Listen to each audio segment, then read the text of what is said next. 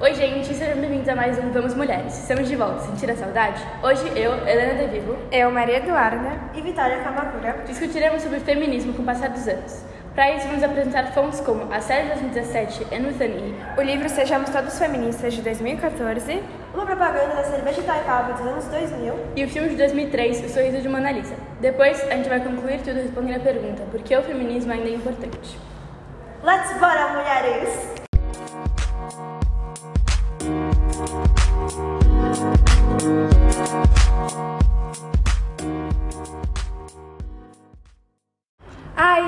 Gente, como é bom começar, né? Bom, primeiro vamos começar com o filme O Sorriso da Mona Lisa. Eu acho que é um filme muito legal e um bom começo para nossa discussão. Alguém já assistiu ele? Nossa, sim, eu já amo esse filme. É de 2003, aborda uma personagem chamada Catherine Watson, que é interpretada por Julia Roberts. É uma recém-graduada professora que consegue emprego no colégio Wesley para dar aulas de História da Arte. Ela fica incomodada com com o conservadorismo da sociedade e do próprio colégio em que trabalha. Então ela decide lutar contra essas normas e com isso acaba inspirando suas alunas. As She Should, né? Poderosa, já amei. Vou adicionar na minha lista, nunca tinha ouvido falar desse filme. Vale a pena, Vi. Pelo que eu sei, esse filme é um exemplo muito usado quando se fala em feminismo. E uma cena marcante é quando as estudantes vão para o ateliê é, para fazer essa oficina com obras do Van Gogh em caixinhas e tudo mais. Muito mesmo, e a professora faz um discurso sobre a possibilidade de popularização da arte com processo de reprodutibilidade técnica, né? Sim, exato. E no texto, teórico aponta que o processo de reprodução que provocou um profundo abalo da tradição, pois disponibilizou aquela arte cheia de aura para as massas. E ela acaba abrindo a mente das alunas para refletirem sobre suas existências em uma época específica, ou seja, um período em que as mulheres são quase que treinadas para exercerem uma função de casamento, ou seja, domésticas, como lavar, passar, cozinhar, fornecer seus filhos e seus esposos. Sai fora, gente, credo. Imagina só, ser treinada pra fazer essas coisas que eu nem quero fazer. Fora que hoje em dia isso é um absurdo, né? Com certeza. Não, e ainda tem mais. O Mr. Watson oferece novas possibilidades, o que não será bem visto por outros colegas e estudantes e também por membros familiares ligados ao conservadorismo na sociedade. Agora sobre a propaganda, gente. A propaganda que a gente escolheu é uma propaganda muito popular e que repercutiu muito na época.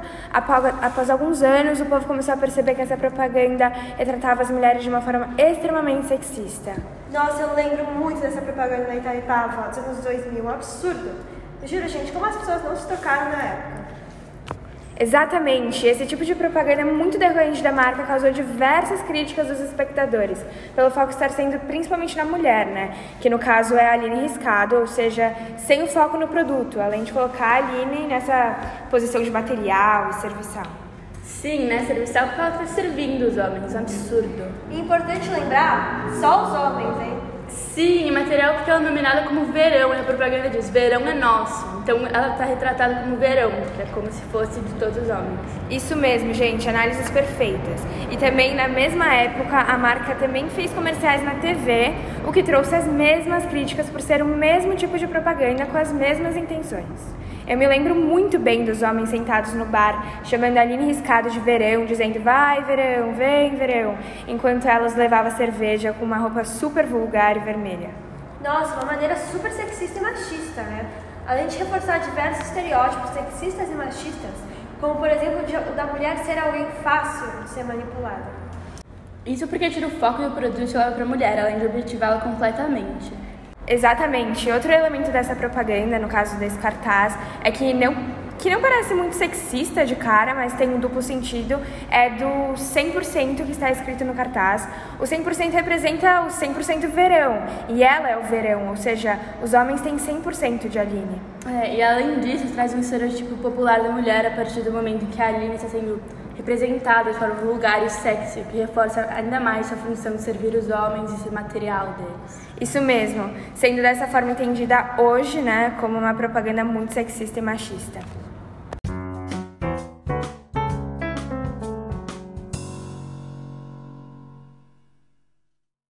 Gente, agora eu quero falar da terceira fonte, que é a série Anne with de 2017. Ela é uma adaptação do livro Anne de Green Gables em forma de série. É, e a gente escolheu essa série para esse trabalho porque ela retrata um cenário dos anos de 1890, mas que aborda temas que são questões da sociedade até os dias de hoje. Temas como feminismo, machismo, racismo, xenofobia, identidade, preconceito e desigualdade. Nossa, que demais! Eu vi um pouco dessa série na época que ela bombou lá em 2018 e eu adorei. Agora, falando um pouco sobre o que é essa série.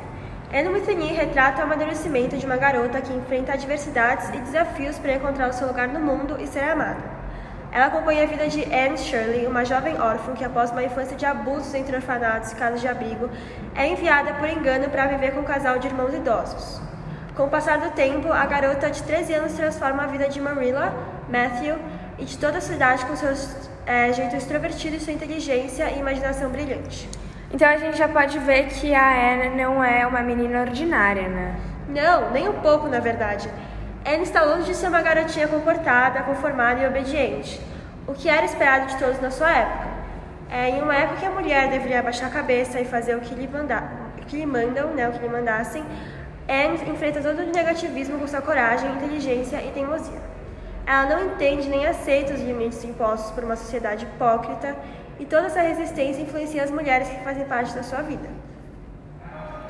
E o mais interessante é que a série vai muito além de Anne e nos traz diversos personagens fortes, cada um com sua própria história, bagagem emocional e dilemas. E como eu falei antes, o mais impactante da série é o que traz esse ar de maturidade, o que quebra essa vibe infantil, uhum. é que ela trata de assuntos que infelizmente são problemas que vivemos até nos dias atuais, assuntos tocantes e fortes. Como, por exemplo, na vida de Anne, o bullying e o preconceito ainda são fortes Sim. por sua vida, por ser ruiva, por ser órfã, por enxergar o mundo de um jeito diferente. E não para por aí. O preconceito é mostrado por outros pontos de vista, como preconceito racial, machismo, homofobia, antissemismo. A série levanta questões de extrema importância para a nossa sociedade e nos mostra como ser, é, como o ser humano resiste às mudanças e ao desconhecido desde sempre, preferindo muitas vezes a ignorância do que a aceitação. Nossa, gente, depois disso que a Vicky falou, até eu quero ver essa série. Lê, você tem que ver, é um must pra todos, não importa a idade, essa série toca todos. Verdade, até porque quando a gente começou esse trabalho, a primeira série que veio à mente foi ela, né? A série ela aborda como as mulheres eram tratadas e vistas na sociedade de 1890 em muitas cenas. E uma das minhas cenas preferidas é com a Diana, a melhor amiga de Anne, e eu vou quis apresentar aqui para vocês. Essa cena em específico retrata como era esperado de uma mulher, como que era esperado que uma mulher se portasse naquela época. Ela fica na terceira temporada, no episódio 10. A Diana conta para seus pais que passou na prova para ir na faculdade no Queens, mas ela fez essa prova escondida dos pais, porque todos os amigos iriam aplicar para fazer essa faculdade. Já a Diana, seus pais nunca permitiriam que ela estudasse no Queens. Na visão de seus pais, após terminar os estudos básicos, Diana iria para uma escola preparatória para o casamento na França e lá ela seria ensinada como ser uma verdadeira dama e se casaria com um homem decente. Nossa, eu me lembro dessa cena, que destino, hein? Eu ainda bem que isso mudou. Pois é, nesse episódio, quando Diana diz a Anne que vai contar aos seus pais que ela passou na prova, a cena seguinte aparece com seu pai gritando: Não é seu futuro, é o nosso. Se eu tivesse um filho, as coisas seriam diferentes. Mas não tivemos. A decisão continua a mesma, sem discussão. Você é obrigada a se casar e bem. A sua mãe chora de desprezo porque acha que falhou como mãe e grita: Criança mentirosa, como pôde? Como pode ser tão egoísta, minha nossa? E depois desata a chorar ainda mais. Seu pai grita: Veja o que está fazendo com sua mãe. Diana finalmente se pronuncia e diz: Porque quem eu sou e o que eu quero não importa. Seu pai perde paciência de vez e grita: Já basta. Você tem uma função, uma tarefa na vida e você a cumprirá. Você a terminará e depois poderá negociar com seu marido o que bem entender. Diana corre para o seu quarto, seu pai olha para sua mãe, que chora de desprezo, e diz: Muito bem, a garota é um tesouro. Nossa, gente, que paz, hein? Depois daqui vou até agradecer os meus. E o pior, gente, é que a Diana vai ficar mal, tadinha. Depois de um tempo que a discussão acontece, Anne vai à casa de Diana para contar ela o que ela fez, o que o Gilbert Blythe a disse mas a encontra deitada na cama chorando. A Diana diz por fim: Não posso voar. Não tem importância, não posso voar. Nossa. Ele a olha com compaixão e tristeza e diz: Eles a proibiram? Você não pode pro Queens? Minha pobre Diana, cortaram suas asas. Aff, gente, uma criança nunca deveria se sentir assim. Nunca! Exatamente. A coisa mais impactante dessa cena é que os pais de Diana, como muitos pais daquela época, traçavam um certo futuro para suas filhas, em que elas deveriam aprender a ser damas, se casar com um homem digno e depois dedicar sua vida ao casamento e ao seu marido. Sim. Eles traçavam esse futuro que acreditavam ser o futuro perfeito, né, mas não era, mas não levavam em consideração de que talvez suas filhas não quisessem segui-lo. Talvez elas quisessem estudar em outro lugar, como Diana, talvez elas nem quisessem se casar. E as filhas que discordassem desse futuro eram consideradas rebeldes, mal agradecidas e um erro para os seus pais. E tipo assim, gente, eu não quero casar, assim. Vocês querem casar? Ah, não, depende muito. É. E nessa cena, o pai de Diana até cita que se ela fosse um homem, as coisas seriam diferentes, seriam mais fáceis. Essa vida que os pais daquela época traçavam para suas filhas, em que a maioria das vezes era um casamento, ainda se faz pouco presente nos dias de hoje, né? Vocês concordam? Sim, sim. E mesmo não estando presente com a mesma intensidade, ainda assim, nos dias atuais, quando uma mulher diz que não quer casar ou não quer ter filhos, a sociedade a vê como uma mulher perdida, uma mulher que não quer ter responsabilidades na vida, uma mulher largada. É incrível pensar em como os aspectos da sociedade machista do passado ainda se fazem presentes hoje em dia. Ai, que bom que hoje em dia, mesmo tendo certos aspectos machistas que são heranças do passado, as mulheres têm mais espaço na sociedade para realizar seus sonhos. Sim, sim, completamente. Isso graças à luta das mulheres, né, gente? Agora, gente, a gente vai falar de um dos nossos queridinhos aqui desse podcast.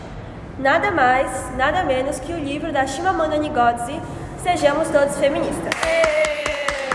Nós estamos super animados para falar desse livro. Tava mesmo! Também, né, gente? Quem não ama a Chimamanda? Não sei quem não ama a gente, mas a gente adora. O que significa ser feminista no século XXI? Por que o feminismo é essencial para libertar homens e mulheres?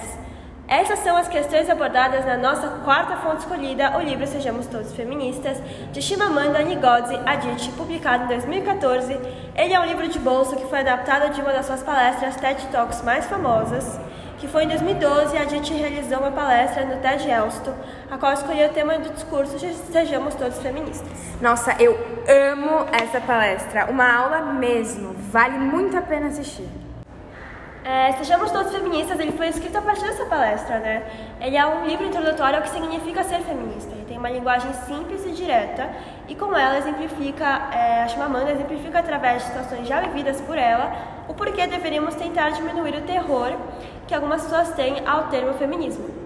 Dentro dele, a gente parte de sua experiência pessoal de mulher e nigeriana para pensar o que ainda precisa ser feito de modo que as meninas não anulem mais sua personalidade para ser como esperam que sejam e os meninos se sintam livres para crescer sem ter que se enquadrar nos estereótipos de masculinidade. É isso que eu chamo de uma boa ideia. É mesmo, até porque tem um trecho que a Chimamanda diz que, abre aspas, a questão de gênero é importante em qualquer canto do mundo.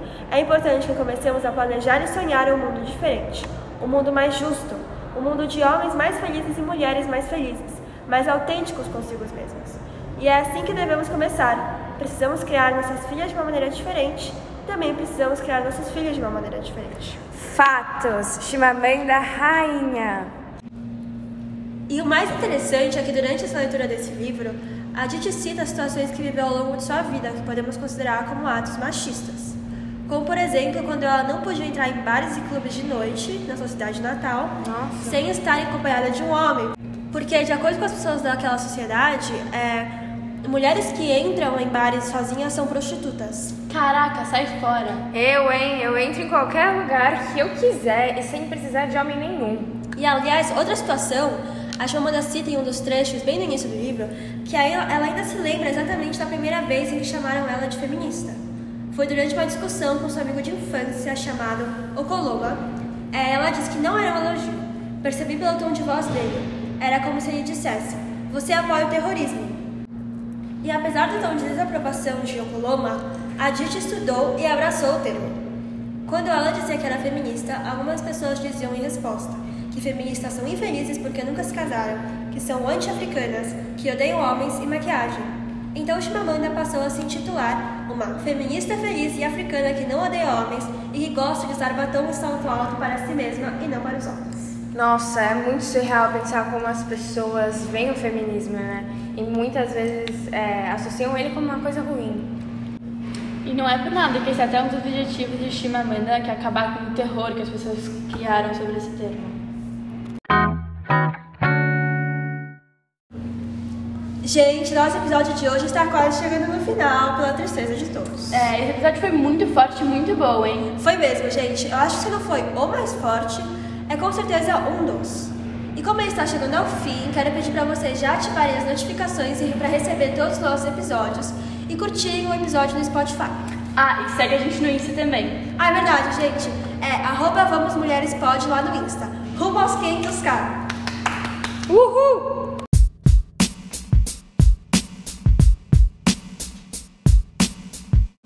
Então, gente, agora concluindo, depois de termos apresentado todas essas fontes relevantes e consideravelmente muitas delas, né, absurdas, podemos por fim responder a pergunta: por que o feminismo ainda é importante, não é mesmo? Verdade, Duda. Podemos perceber que hoje em dia questões como machismo, sexismo, violência e desigualdade de gênero são assuntos que devem ser muito mais discutidos e devem ser tratados como as coisas ruins que são.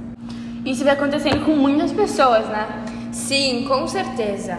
E o feminismo ainda é importante na nossa sociedade e acreditamos que sempre vai ser. O feminismo é importante e é uma luta diária de milhares de mulheres e até mesmo homens ao redor de todo o mundo. Uhum. E o feminismo nunca vai deixar de ser importante, mas hoje em dia, principalmente, precisamos ainda mais dele porque muitas lutas ainda não foram alcançadas, coisas como a igualdade de gênero, reconhecimento das mulheres no mercado de trabalho, violência de gênero, casamento infantil e muitas outras lutas que ainda precisamos conquistar. E, gente, além de tudo, o feminismo nos ajuda a conquistá-las, né? Exatamente. Por isso, o feminismo ajuda a garantir os direitos iguais, né? Que a gente tanto luta. Sim, 100%. Isso mesmo, meninas. Temos que lutar sempre. Gente, acabou, mas muito obrigada, Duda, muito obrigada, Lê. Eu amei estar aqui com vocês hoje, toda semana também, né? Ah, eu também sempre amo nossos encontros. E pra não esquecer, eu queria fazer um agradecimento à nossa incrível seguidora, super ativa aqui, Ai, sim. Lilian Delsin. Obrigada por ter tido a ideia do nosso podcast maravilhoso. Também amei muito, gente. Como é bom poder conversar com todas vocês sobre o tema e sobre temas fortes com as mulheres fortes e inteligentes que somos e que temos, né? E para fechar, um super obrigada a vocês, gente. A vocês a gente só tem a agradecer. Vocês que fazem tudo isso acontecer e que ajudam a gente a cada conquista. Continuem nos escutando porque tem muita coisa pela frente. Muito, muito obrigada a todas. A gente espera que vocês tenham gostado desse episódio, tanto quanto a gente. Sim. Até o próximo Vamos Mulheres! Oh, thank you.